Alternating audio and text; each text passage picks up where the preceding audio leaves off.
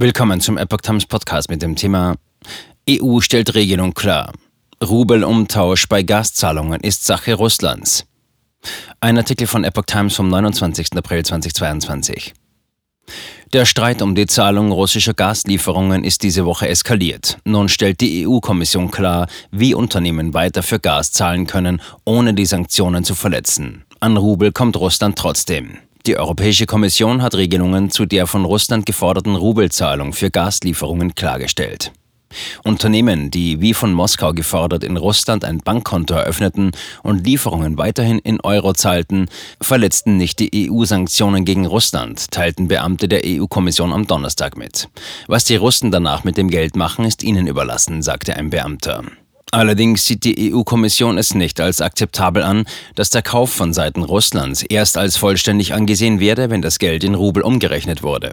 Eine Verletzung der Sanktionen wäre es, wenn ein Unternehmen es akzeptiert, ein zweites Konto zu eröffnen, um den Forderungen nachzukommen, sagte ein EU-Beamter.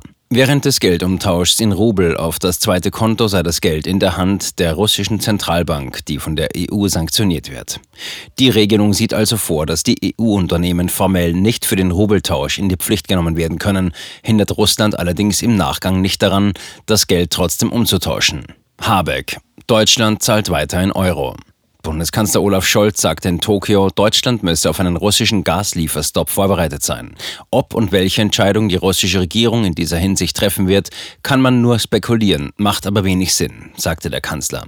Man muss sich darauf vorbereiten. Wirtschaftsminister Robert Habeck hat am Mittwoch gesagt, deutsche Energieunternehmen zahlten in Euro. Die Gazprom-Bank konvertiere das Geld dann in Rubel. Es sei offen, wie Russland sein Dekret über Gaszahlungen interpretiere.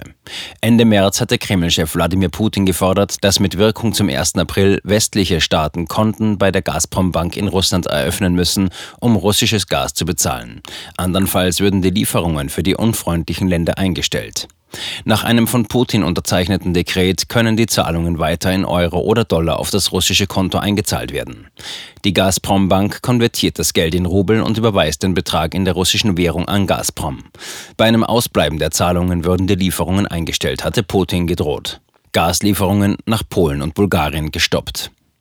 Russland hatte am Mittwoch Gaslieferungen nach Polen und Bulgarien gestoppt, nachdem die beiden Länder sich nicht auf das neue Zahlungssystem eingelassen hatten. Grund ist laut Gazprom, dass die Unternehmen PGNIG und Bulgar Gas nicht rechtzeitig in Rubel gezahlt hätten. Sofia und Warschau betonten dagegen ihre Verpflichtungen erfüllt zu haben. Nach Informationen der EU-Kommission hatten beide Länder ihre fälligen Rechnungen wie vor dem Krieg abwickeln wollen. Den Beamten zufolge wurden die meisten Käufe bislang über Konten bei der Gazprom Bank in Luxemburg abgewickelt. Demnach sind etwa 97 Prozent der Gasverträge in der EU in Dollar oder Euro denominiert. Nach Angaben von Gazprom am Donnerstag bezieht Polen weiterhin russisches Gas über Deutschland. Sache der EU-Mitglieder auf Einhaltung der Sanktionen zu achten. Aus der EU-Kommission hieß es weiter, man habe keine Informationen, dass europäische Unternehmen bereits ein zweites russisches Konto in Rubel eröffnet hätten und somit die Sanktionen verletzten. Man sei mit den Unternehmen und EU-Ländern im Austausch. Grundsätzlich sei es Sache der Mitgliedstaaten darauf zu achten, dass die Sanktionen eingehalten werden, sagte ein Kommissionssprecher. Der Energiekonzern Uniper hat am Mittwoch gesagt, er bereite sich grundsätzlich darauf vor, über die Zwei-Konten-Lösung zu bezahlen. Das heißt, wir zahlen weiterhin in Euro und es findet orchestriert über die Gazprom Bank eine unmittelbare Konvertierung in Rubel statt.